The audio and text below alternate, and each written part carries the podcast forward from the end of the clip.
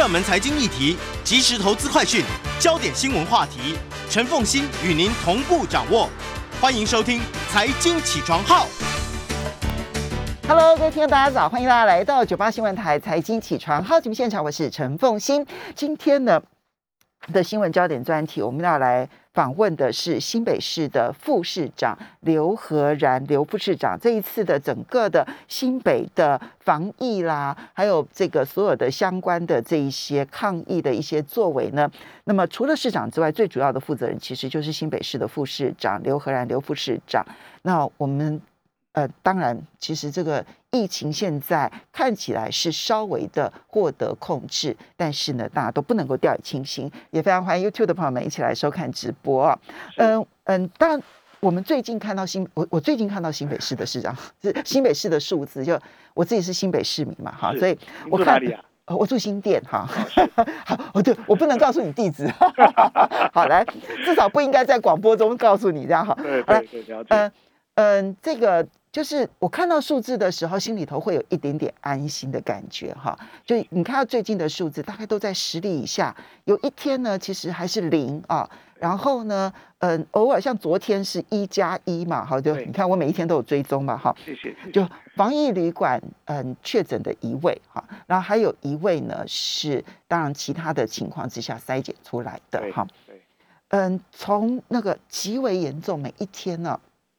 上百例到现在，这段这段日子确实是很煎熬。我们先来讲，回到五月十五号那一天，台北市跟新北市宣布三级警戒。其实那时候中央还没有宣布要三级警戒，是。但是你们决定要三级警戒的背后因素是什么？好，那也要谢谢所有的这个新北市市民啊，还有全国的民众对于这段疫情大家的配合哈。因为现在能控制下来，当然很多人在努力，尤其第一线的同仁，包括医护同仁。啊，相关的其他工作同仁啊，可是最重要还有一件事情，就是我们全国的民众配合的低度活动。我想先一开始还是先谢谢。那这边也特别提到哈，谢谢刚刚主持人提到的，呃，我们第一个个案哈，这一次这一波以新北市来讲，就是在五月十一号。嗯。可是如果以五月十一号来看，它只有一个。嗯。然后到了五月十二号十一个，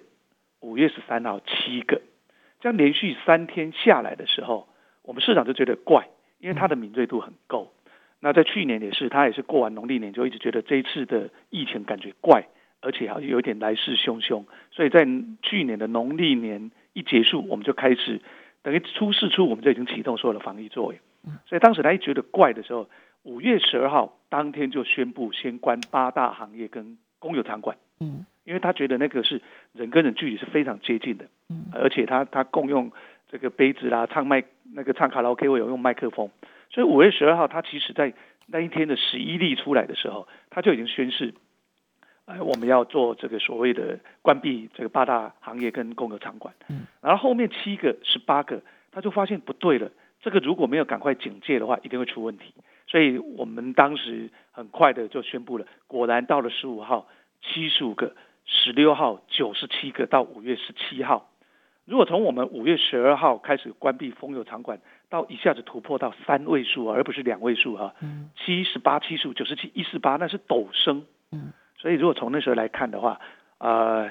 从某个角度来看，还好一开始就赶快实施三级警戒，否则哦，我我们如果真的再回头来看那个阶段，那单单哈三百多个就高达两三百个以上就高达有八天。你们那时候三级警戒是跟台北市政府一起联合的。我们这次有一个蛮不错的作为，当然有些地方也是过程中互相在彼此学习啦，就是让双北一起来，因为这次的疫情，呃，如果我们回来重新看，它从三加十一的破口过后，最后从万瓦开始这个点，我常提到哈，这个有可能在全国各县市的任何一个地方，嗯。啊，所以真的不能对哪一个地方给它不一样的标签化，所以在万华这个点起来的时候，我们发现万华区域很特别，它跟台北市是共同行政区。可是，如果从地形地貌的关系跟他的一些生活背景，它反而跟我们新北的关联性非常大。三重板桥啊，对，从三重板桥、新庄、泸州就那一区，那过来又综合永和，像包括您住的新店，还有邻近的土城，这八大区几乎七座桥就过来。嗯，所以那时候我们启动双北共同合作，其实就觉得生活圈其实跟新北市是相关的，工作在台北，住在新北，几乎是大台北地区的一个基本生活样态。所以现在我们发现，我们每天在报的时候会提到说，呃，我们的新北市跟台北市有关，其实是要提醒民众，因为很多是在职场感染，然后再带回住家，那就会发现双北是这样移的，在台北市的职场感染，可是他后来在某些的这个引爆以后，会在我们新北市的住家的家户感染。所以，我们这次也其实看出我们双北的整个生活圈去做了印证。以前大概说应该是这样，这一次从疫情的发展，你可以印证说那个生活圈是密不可分的。当然，一开始你刚刚提到五月十一号出现第一个个案了，对，所有的个案其实那个时候要确定都要花一段时间。没错，我们就是所谓的疫调，从疫调 PCR 的检测出来，那要花大概三到四天。嗯，所以，嗯，所以。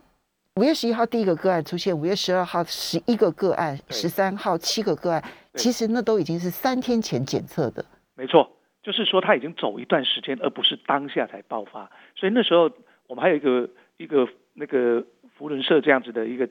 一个纠结，到时候还在哎也到宜兰也到基隆，所以那时候都在看不清楚这次病毒到底是足迹是什么。就像刚刚您提到的，它其实已经走一段时间了。那现在大概检测的话，多久时间就可以确定？以我们现在啊，其实这一段时间，刚刚这个主持人一开始就提到说，我们降到呃，从七月五号降回个位数啊，其实那对我们的工作防疫的工作同样是一个鼓舞。所以经历了这个六七个礼拜以后，回到五个，那最近就在五个跟十个之间的摆荡。其实那个传染病大概都是啊这样子的方式在进行啊。所以我们当时一处理，为什么降到这么低？就是刚刚主持人特别提到的。因为我们新北市市长推的一个方法叫平领专案，嗯，你他发现就是刚刚主持人提到的，从个案到最后确诊，经过三四天，那还得了？这三四天到处传染，对，所以我们市长就说有没有办法缩短时间差？所以大概从七月，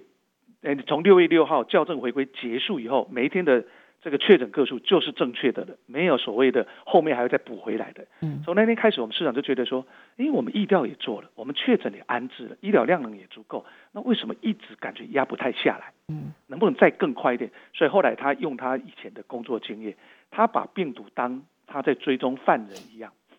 所以他就把他的以前的专长找出来，所以就把警政找进来，嗯，然后把我们的区公所找进来，因为我们发现了有些确诊者他并不想告诉。谁跟他接触，他想保护他，可能有时候也要保护自己啦。他不想公开，可那个隐形的传播链就会到处窜。所以有类似这样的，所以区公所如果进来，就会知道他的交友圈在哪里。你想藏，那搭配我们警政的那些啊通联记录、轨迹的记录，就可以把他的找得更精确。所以当时平顶计划的一个基本精神就是，当我发现确诊者，能不能在第一时间就把他的接触者全部框列、裁剪、隔离。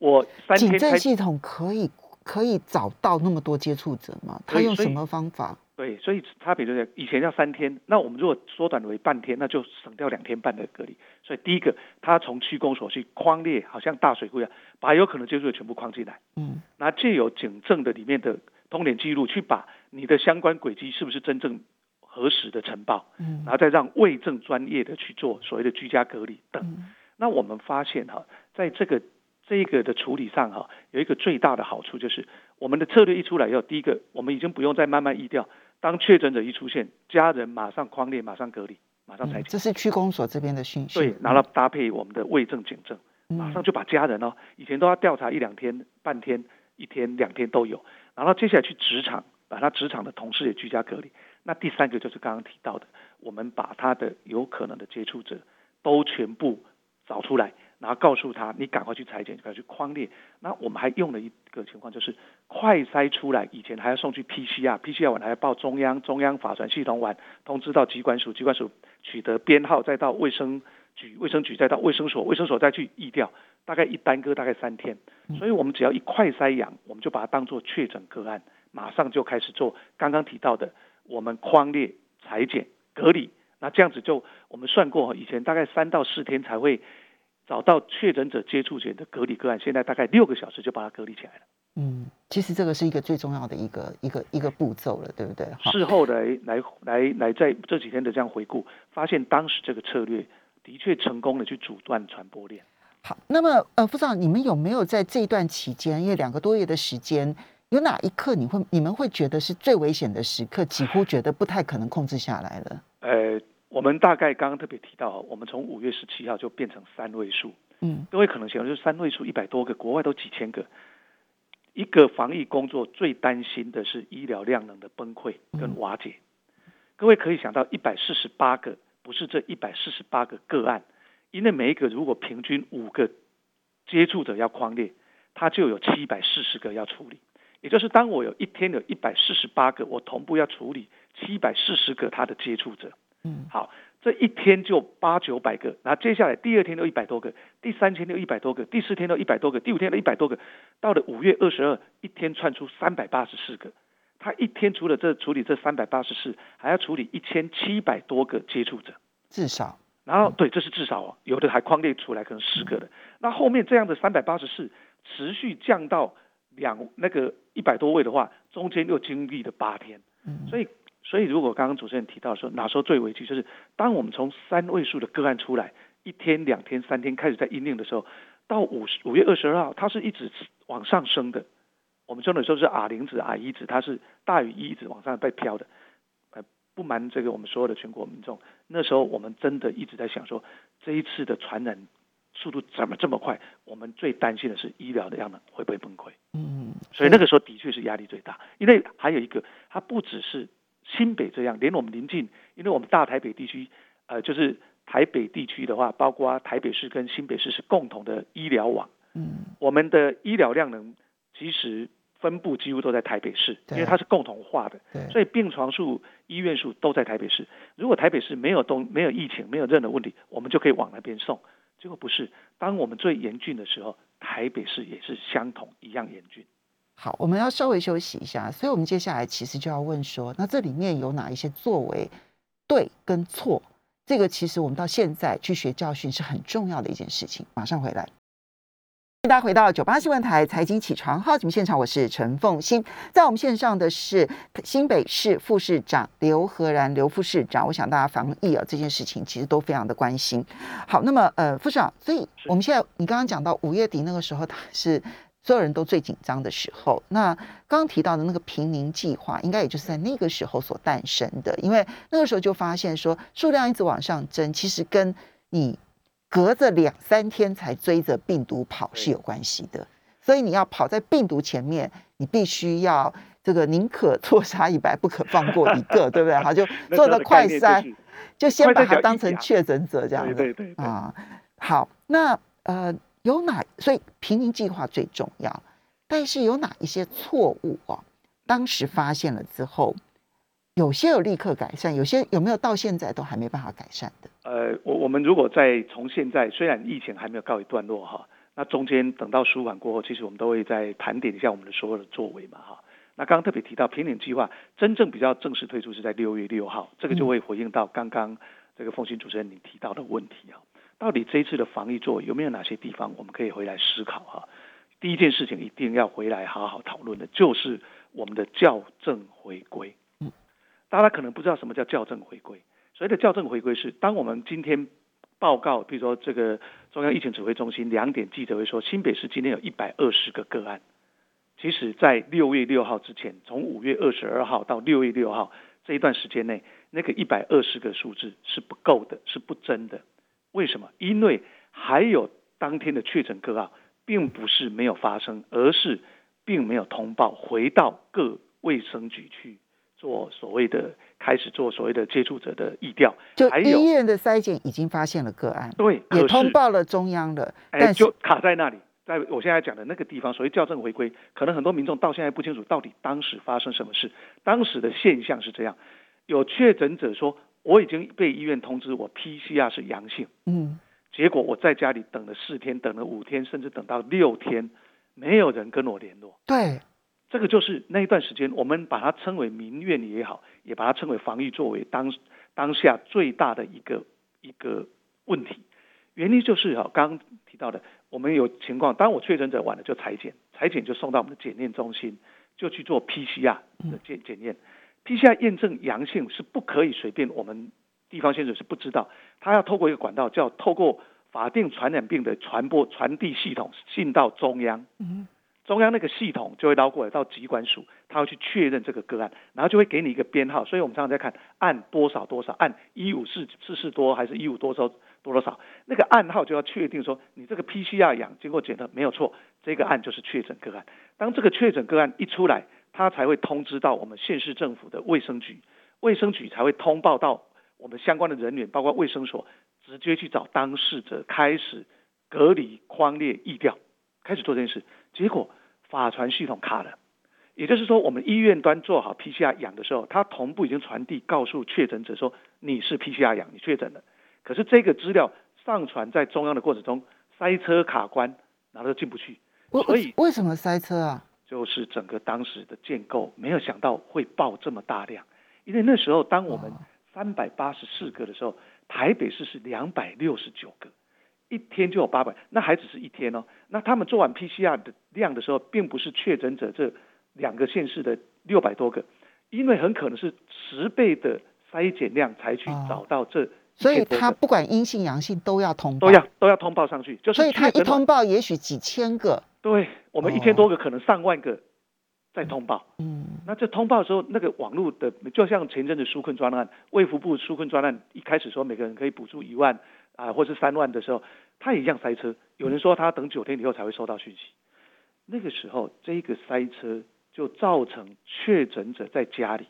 他恐慌，他不知道怎么办，然他家人更恐慌，家人是接触者，我要怎么办？没有人理我们，嗯。然后就开始骂，到底是怎么办？开始怎么办？一直到五月二十一号，我们市长觉得很怪，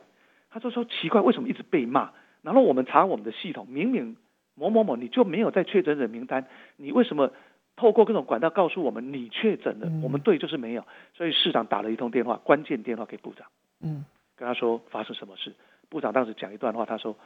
我把你吹修吹吹问题，所以在五月二十二，各位才会看到校正回归找到了，所以那时候起就会，今天一百二十个，他会跟你校正回归八十个，就是八十个可能是五天前、六天、四天前就已经确诊的，赶快回归到你这天来。所以那时候是一团乱，所谓的一团乱就是又有当天确诊出来，又有改天又要回来，所以当天看到的数字不是真正的确诊数，它还要被校正回归。嗯一直到六月六号，我们新北市最后一波三个告一个段落。那那时候市长跟我讲，何然，从现在开始，我们不容许再有一个确诊者不知道他确诊，因为中央的法律系统都改好。那这一点，其实在发发现五月二十号发现，不是到六月六号才改进的。当时就赶快改变，第一个填的表格哈，那个法传系统资料给他填二十项，后来赶快改为八项，嗯然后频道频度赶快放宽，系统该怎么处理？嗯所以当时那段时间，第一个，你如果要提到说要回去整个反省这一次的防疫机制，校正回归，的的确确是让地方县市政府在防疫的过程中，我要找到确诊者找不到，我不知道，然后接触者也没没办法去框列隔离，有一点点瞎子摸象，嗯，就是你不知道不知道敌人在哪里，至少这件事情现在是改变了。完全改变了。那嗯六月六号过后，我们那个平顶专案才可以这么顺利的往下推。那嗯第二个哈，我也可以来回顾一下哈，呃，就是所谓的区域联防的概念哈。其实我们一直在谈区域联防，其实新北跟台北这次做的，说实在话是还不错。嗯可是第一次遇到这么大量，你看我们五月二十二三百八十四的时候，台北是两百六十九，其实两边都是很多很急乱的在所谓的急乱是这么大量，而且是连续好几天。嗯所以大家很忙。那双北之间又要在行政联系，其实就行政运作来讲，那要很大的这个这个态度说，我们就要这样做。所以我记得五月十二号我们在关八大行业跟那个所谓的公有场馆的时候，呃，如果没有记错，新闻回顾一下，台北市还觉得不需要，嗯。哎、他觉得这个管比关还好。嗯。啊，那其实他没有恶意，他只觉得如果不严重，为什么一定要把人家关？那关影响到别人嘛，嗯。啊，所以他们没有没有跟进，所以到了五月十二号，就五十五月十三号开始万华的量开始爆发，五月十四号越严重，所以到了五月十五号，台北市也关了。嗯。那从五月十二号到五月十五号三天，这三天如果当时两个城市能同步的时候，因为万华的接触者他在那些茶室等等，他接触者是非常密切，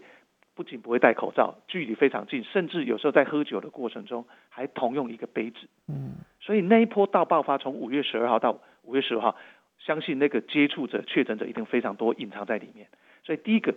当时区域联防，可是这一件事情在双北反应非常快。五月十五号这件事情发生以后，我们就发现双北一定要强力的沟通。嗯，所以五月十七号，我们市长在决定再下去，因为量一直都出来，那五月十七号一百四十八嘛，三位数，我们市长马上讲说，学校不停课不行，因为只要从学校的孩子一接触，再传回社区，那整个社区就瓦解了。嗯，所以五月十七号，我们就决定要停止高中以下停止上班上上课了。然后那时候我亲自市长跟我说，何长你打个电话给黄珊珊副市长。嗯，我打给珊珊副市长，我们两个确定好，然后就说好，那他们也正在开防疫会议，那我们就约好，待会会议结束后，我们再通一次电话，各自把电话拿给两个市长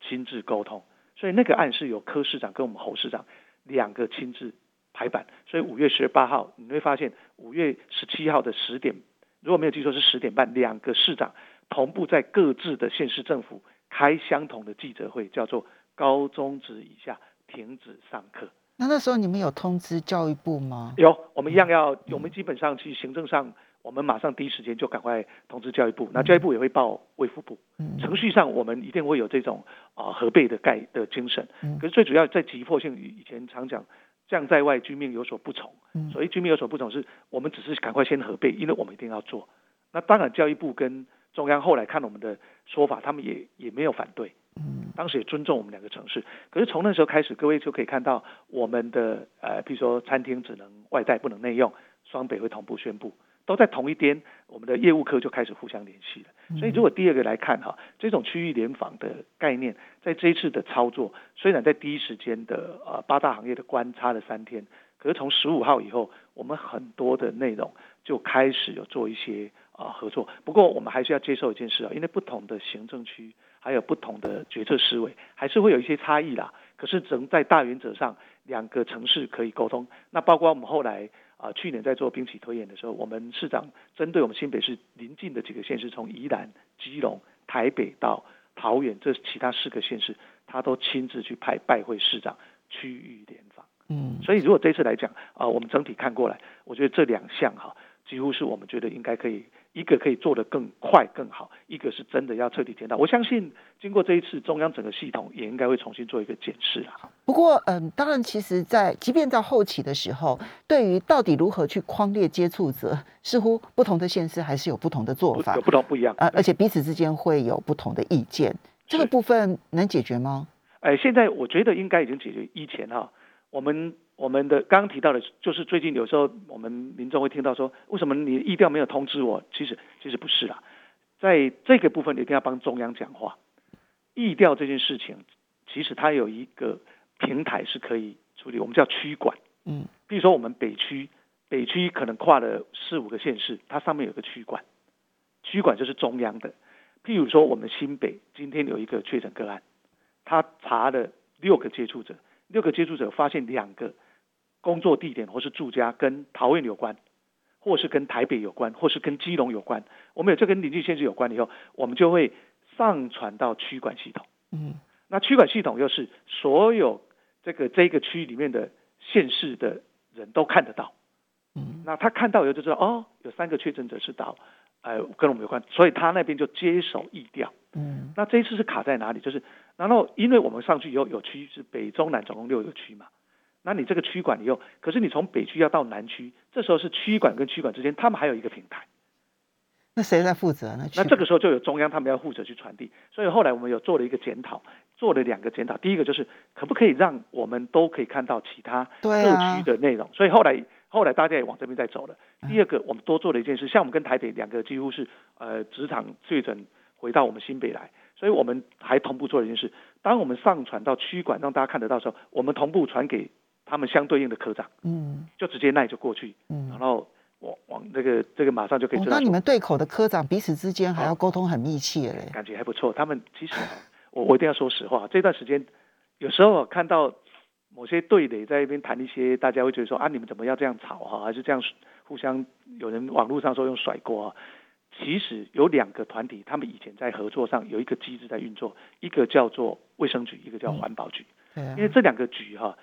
因为病毒没有行政区，它不会说传到那里看到。呃，我们因为时间的关系要进广告，所以你就会发现说，这个合作很重要。科长跟科长的合作，其实常常会是成败的关键，对不对？还不纯粹只是市长而已。我们休息一下，等一下来谈疫苗以及解封的问题。欢迎大家回到九八新闻台财经起床号节目现场，我是陈凤欣，在我们线上的是新北市副市长刘和然，也非常欢迎 YouTube 的朋友们一起来收看直播。好，副市长，我想现在大家最关心的就两件事情，一个就是打疫苗，然后另外一个就是呃如何的来解封。哈，那我们先讲说打疫苗这件事情啊，因为嗯。我我看到今天《自由时报》还是特别强调说，哇，很多县市其实都已经超过了施打率，都已经超过了百分之二十五。当那个百分之二十五就是打一剂，然后平均来说超过了百分之二十五。很多人也会批评说，新北市疫苗的剩余数最多，然后这个施打比例其实是很少的。好，其实啊，我每次看到这个，我都是很想跟我们的听众朋友啊，特别这关这个听众朋友特别说明哈，呃。因为很多人真的对这些数字哈弄得不是很清楚。我第一个先来谈剩余数，大家会误认为剩余数新北市最多就是疫苗拨给你，你剩在那边不用。嗯，其实不是，所谓的剩余数叫做未施打数。我举最近的呃这个中央系统的调查，九十四万里面有十九万的登记打 A G 五十岁以上的，嗯，我们这边就有十九万，嗯，登记在新北市的市民要打的有十九万多，嗯。然后当登记完，在当时这个五月呃六七月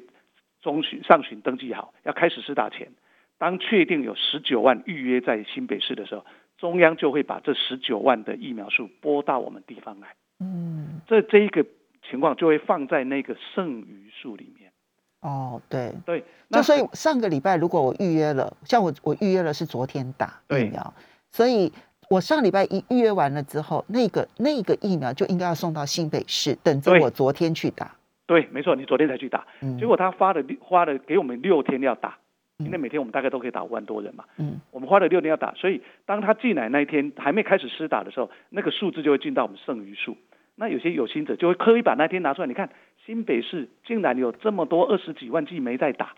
全国最多。我心里就想，我如果没有全国最多。那我新北市民不就打不到了吗？剩下来的六天怎么打？对啊，第二个新北市人最多，剩余数一定会最多，因为每一次一次打量已经到我们剩余数里面，所以我这几天啊，其实一直在跟中央沟通，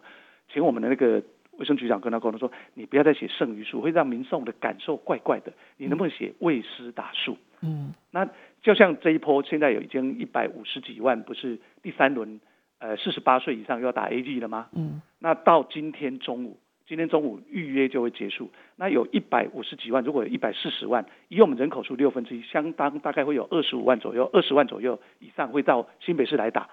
过过一阵子就会看到新北市的剩余数又会多了二十几万。嗯，哎，所以第一个我一定要让我们的听众朋友能了解，也让市民朋友能知道，这个剩余数就是即将施打数。就是预约好要施打疫苗的数字。对，因为因为台湾的疫苗不够，怎么可能把疫苗剩在那里？那一定是一直打嘛。嗯。因为如果说疫苗够，这时候你再去谈说什么施打率，那还有点意。疫苗不够，那那个大家都在讲，你你怎么可能把它留在那边不用？我想第一个哈，我一定要先谈所谓的剩余数。好，第二个，今天有一个媒体公布了一个数字，叫做含盖率。嗯。然后就递出第一名是某个盛世，第二名是谁，第三名是谁？其实这在我前天的记者会，我也制表跟所有全国的听众提。这个时候我是要帮第一线的医护同仁，还有某些县市讲话。原因是这样，我稍微说明一下，很快哈。我们的疫苗配送是由中央配，嗯，他像这个十九万他就配给我，我跟他多要他也不会给，嗯。好所以他会给。那在这个之前没有登记系统之前，他就会看你这个县市的情况配给你。所以第一次配的时候，我记得高雄拿八万八万剂新北市拿八万一的时候，全国很多民众都在骂，你怎么会人口数差一倍半的城市拿的差不多？对啊。好，那当然当然就有很多的解释哈。我以这个例来讲，我们有所谓的疫疫苗配送，我让各位知道一几个数字，很快就好。以六都来讲，我们的人口数都不一样。它就会配送不同的剂量过来。以台北市目前配到的剂量是三十九点二四帕，嗯，我们新北是二十七点八三，桃园是二十六点六六，台中是二十四点二九，台南是二十三点三七。我举这个例子来讲，就算我们都施打完，先天上台北市就是三十九点二四，新北就是二十七点八三，台南就是二十三点三七，它就是最少。就它全打完也不会到二十五。对，好，这个可能看起来不激烈，就来看到新竹县，嗯，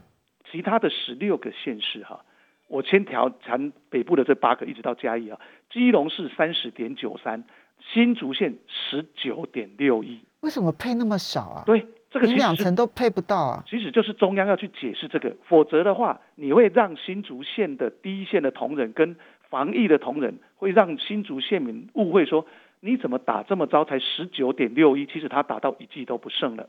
嗯，然后基隆市三十点九三，他就算打八成，工作力没有像假设他就打八成，都还二十四趴、二十五趴左右。嗯你你所以这边全打完也只有十九趴，那边打八成反而有二十四趴。对，所以今天当我看到一个被媒体出来的时候，其实我我我都会觉得说，不要这样子去比较，让第一线的同仁，因为中中央目前就是因为台湾的疫苗不够，嗯，所以他只能用配送的。那我们也能理解，有些比如说第七类的人员，比如说台北市，他可能医护人员多啦，高雄有国军，他们讲了很多的情况，可是你们不讲清楚，民众只简单的说，按我们新竹怎么只有打十九点对，你？就用打疫苗数，然后去除以人口数。对，那可是你在配送的时候，你是用第一类人口数、第二类人口数、第三类人口数哎，这样子去。对对对对嗯，总共现在已经加到第十类了。嗯结果你全部弄起来以后，你现在今天一一弄出来前三名，我刚刚把它对一下，刚刚好是配送前三名的那个城市。嗯那你这样子其实，因为现在配送最多，我我可以让全国的听众先知道，第一名台北市三十九点二四，嗯第二名。那个我们不要，花东澎湖这个有有旅游区的，像你连江几乎百分之百，那就不要看哈。我们就到那个东部先不看的话，因为东部像花莲、台东，单单看到屏东这西半部哈，最高的是台北市三十九点二四，然后最低的就是新竹县的十九点六一，你就可以发现差了二十趴。对你这样对新竹县好不公平哦。所以啊，所以其实我我真的很拜托我们的市民朋友，一定要给我们第一线的医务同仁，还有工作同仁，甚至是市政府、县政府里面共同防疫的这些同仁，一定要给他们鼓励。他们而且这个打的工作是每天打，像我们每天打完这一波快打完，今天登记完，明天如果台风没有真的进来，我们明天起又开始打下一波了。嗯他就一直打，而且他不仅是在医院里面打，他还要到社区接种站、活动中心派人力出去打，还要到那个有些到学校的这个活动中心去打。其实医务同仁跟第一线的基层同仁是很辛苦的，好可是你用这个不公平的数字，其实是真的是会抹杀他们的用心的。好，那接下来其实我们要来看的是解封这件事情啊。是嗯，看起来新北市是比较保守的，所以比如说像台北市，它现在可以看电影哈，但是新北市还是不开放。呃，未来这应该今天或者是明天，中央疫情指挥中心就会公布他们这个下一波解封的所有的这些现状。是是。嗯，新北市这边对于哪一部分的解封是已经讨论过是没有问题的，哪一部分你们还有疑虑？好，我们大概这几天就会，因为还要看中央的公布嘛，哈。嗯我们昨天有开过第一个初步会议，先做内部的检讨。嗯啊，如果真的中央宣布解封怎么办？那定了几个原则。啊嗯，我们升的时候，因为我们四天就从七个升到一百四十八个，嗯，可是我们从三位数变到个位数五个，我们花了四个礼拜，对啊，也就是控制疫情花了四个礼拜才降到剩下个位数。好，在这个的情况下，我们就知道，在封的时候或所谓的升级的时候要快速，因为疫情传播太快。嗯，可是你要解的时候要小心，因为目前只要解封的，到目前我们看到世界各国没有一个不再复封，嗯连最近韩国、荷兰跟新加坡都是复封，所以我们在解封的时候要很审慎。所以新北市现在的做法是属于缓缓解封的概念，缓降级，我们不会陡降级，它不是搭溜滑梯下来，它一定有阶梯式的下来。所以目前我们是两阶段式梯次，每一个礼拜当做一个梯次，然后两个礼拜当过一个阶段，因为一个病毒的感染期是十四天。嗯所以当你有确诊者，十四天是一个周期，所以我们用专业的医学伦理，我们去分出每十四天一个梯次，我们分成这个两两阶，哎，每十四天一个阶段，我们分成两阶段，然后每一个阶段里面再所以你们会每一个礼拜调整一对次，我们每一个礼拜调整一次。那我们第一个先做了这个原则，那第二个哈，我们只要要把口罩拿下来的，肢体会有密集接触的，比如说你打篮球会碰撞到的那些项那些项目，我们也会放在比较后面梯次的开放。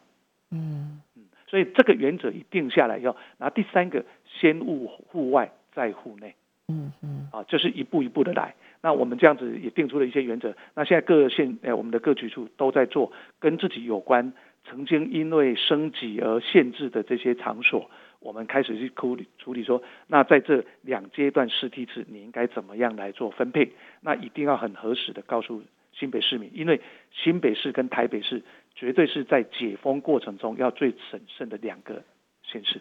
这个部分呢，你们会跟台北市先商量之后同我们目前先给各局处跟台北市做了一些初步的联系，嗯我们已经有在联系。可是刚刚我们特别提到哈，呃，解封的部分它是它是有很多面向的考量，呃，区域联防绝对没办法做到每一个城市都要做到一模一样，嗯可是大原则我们希望能一致。嗯。当然，其实有很多的这呃，我们其实呃，网络上还有网友就提到一件事情，因为分流上班，好像对现在所有这个送到新北市的案件，它都会延后处理，嗯、有会这样子吗？应该不会啊，因为分流上班不需要送我们新北市啊。不是，我的意思是说，他可能有一些跟市政府往来的一些案件，哦啊，我懂了，有可能他们是不是因为要需要用面面对面审查的？这个部分我们以后有机会再来好好谈。时间的关系，非常谢谢刘和兰刘副。